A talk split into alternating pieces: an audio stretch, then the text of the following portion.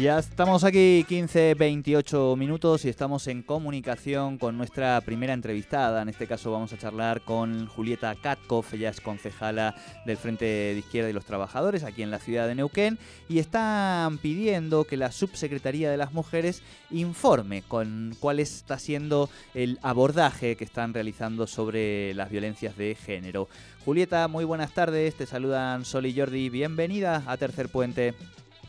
Hola, ¿qué tal? Buenas tardes para ustedes y para toda la audiencia. Buenas tardes. Bueno, en principio consultarte, bueno, eh, a partir, si surge a partir de, algún hecho en particular o algo que, quieran saber en, particular o en específico, o eh, es en general y a partir de ahí poder ir ahondando en las cuestiones particulares en relación a estas políticas o al abordaje que se está realizando de las situaciones de violencia contra las mujeres desde la Subsecretaría Municipal de las Mujeres. Bueno, este es un proyecto que, presentamos desde nuestras bancas en el Consejo Deliberante, la banca en la que estoy yo y mi compañera Natalia Ormazábal, en donde, bueno, en el día de hoy en la Comisión de Acción Social tomó estado parlamentario a partir del acompañamiento de otros concejales y concejalas, en donde, bueno, lo que, lo que hacemos público es la necesidad de contar con información respecto de, cuál es el abordaje que tiene la Subsecretaría de las Mujeres en relación a las situaciones de violencia contra las mujeres. hace aproximadamente un mes, la misma subsecretaría eh, dio a conocer un relevamiento del observatorio en donde, bueno, hablaba de que solo en el primer semestre de este año se habían asistido a 300, eh, a 3.000 mujeres, perdón, eh, con lo cual la cifra es verdaderamente alarmante y en función de eso requerimos información para conocer en profundidad cuál es el tipo de intervención que se realiza desde la subsecretaría en tanto al asesoramiento que le brindan a las mujeres, qué tipo de inclusión en programas de, asistencia económica, eh, de acompañamiento en los tratamientos eh, interdisciplinarios que sabemos que son responsabilidad de del Ministerio de Salud, pero bueno, también se plantea que la subsecretaría hace algún tipo de acompañamiento en ese sentido. Y también respecto de cuál es la modalidad para, para la asistencia y la atención de aquellas mujeres que no tienen acceso a una vivienda para poder romper el círculo de la violencia, eh, teniendo en cuenta de que justamente en la ciudad de Neuquén, y esto ha sido una denuncia que, que las mujeres hemos levantado desde desde el 2015 con nuestro grito de Ni Una Menos hay un solo refugio, ¿no? Entonces, ante esta situación que verdaderamente nos parece prioritaria y urgente, es que, bueno, que hicimos esta presentación de pedido de informe al mismo tiempo que estamos eh, trabajando y, dando curso a la discusión y al debate sobre un proyecto de ordenanza que plantea claramente la posibilidad de que el gobierno municipal avance justamente en la construcción de, estas casas refugios y que se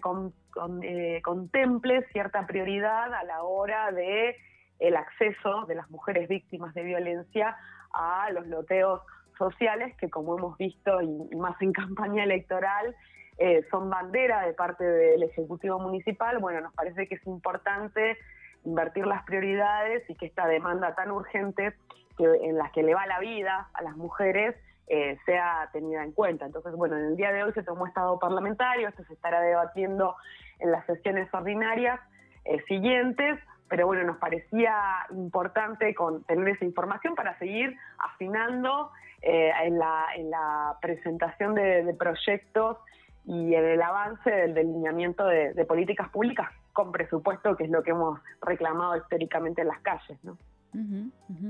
Bien, eh, en relación a, las cifras que a las que pudieron acceder, eh, bueno, em, miraba un poco los números y un poco mm, eh, lo, que lo que vos recién decías, ¿no? de